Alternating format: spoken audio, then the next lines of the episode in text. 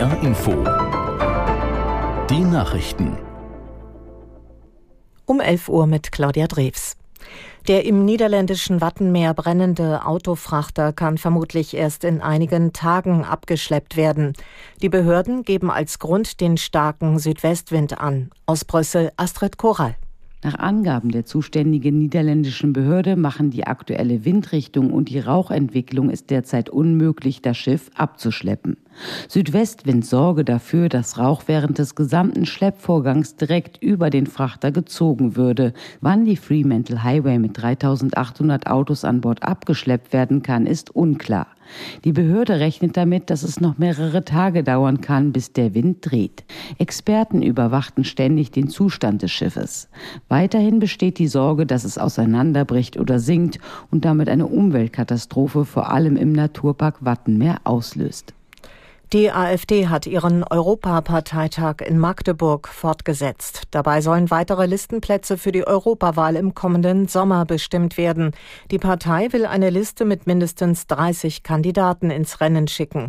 Da sich etwa 150 Mitglieder bewerben, dürfte der Wahlprozess länger dauern. Der Parteitag soll deshalb am Nachmittag unterbrochen und am nächsten Wochenende in Magdeburg fortgesetzt werden. Die Zahl der Passagiere in Nahverkehrszügen ist im Juni um 25 Prozent gestiegen. Dieses Plus im Vergleich zum April hat DB-Regio-Chefin Palla im Redaktionsnetzwerk Deutschland genannt. Sie bezeichnet das Deutschland-Ticket deshalb als großen Erfolg. Das Ticket war im Juni eingeführt worden. Für einen Abopreis in Höhe von 49 Euro pro Monat können Abonnenten deutschlandweit fast alle Busse und Bahnen im Nahverkehr nutzen. Schwere Unwetter haben in Südtirol für zahlreiche Schäden gesorgt. Einige Brücken wurden mitgerissen und in den Dolomiten ging unterhalb des Grödner Jochs eine Gerölllawine nieder. Durch diese Lawine wurden mehrere Autos verwüstet. Im Osten Südtirols sind mehrere Straßen durch Schutt und Schlamm blockiert. Verantwortlich war eine Starkregen-, Sturm- und Gewitterfront. Allein im Pustertal wurden 500 Blitze registriert. Meldungen über Verletzte gibt es nicht. Die deutschen Fußballerinnen können sich bei der WM heute Mittag vorzeitig für das Achtelfinale qualifizieren. Die DFB-Auswahl trifft im zweiten Gruppenspiel in Sydney auf Kolumbien. Aus dem ARD-WM-Team Martina Knief. Es wird hart gegen Kolumbien, weil die Südamerikanerinnen eine harte bis unfaire Art des Fußballs pflegen, weil sie aber auch technisch sehr fein agieren können und weil die DFB-Auswahl Defensivprobleme plagen. Im zweiten Spiel muss zum zweiten Mal die Abwehr umgebaut werden. Es gilt heute in Sydney bei blauem Himmel und über 20 Grad die gute Leistung aus dem ersten WM-Spiel zu bestätigen, um den Weg Richtung Achtelfinale zu ebnen. Und in den ersten beiden Spielen des Tages hat Marokko gegen Südkorea mit 1 zu 0 gewonnen und die Schweiz spielte gegen Mitgastgeberin Neuseeland 0 zu 0. Soweit die Meldungen.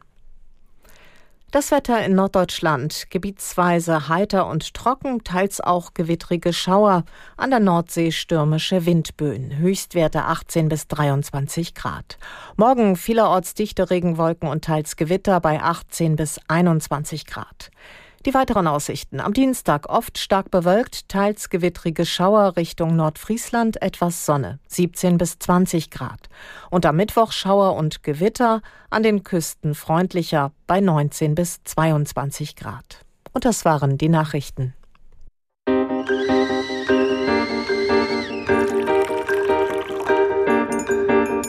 Tee mit Warum?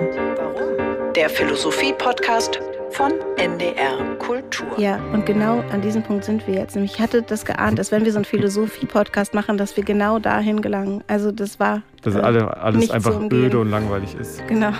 Mit Denise Mbay und Sebastian Friedrich. Die Frage heute.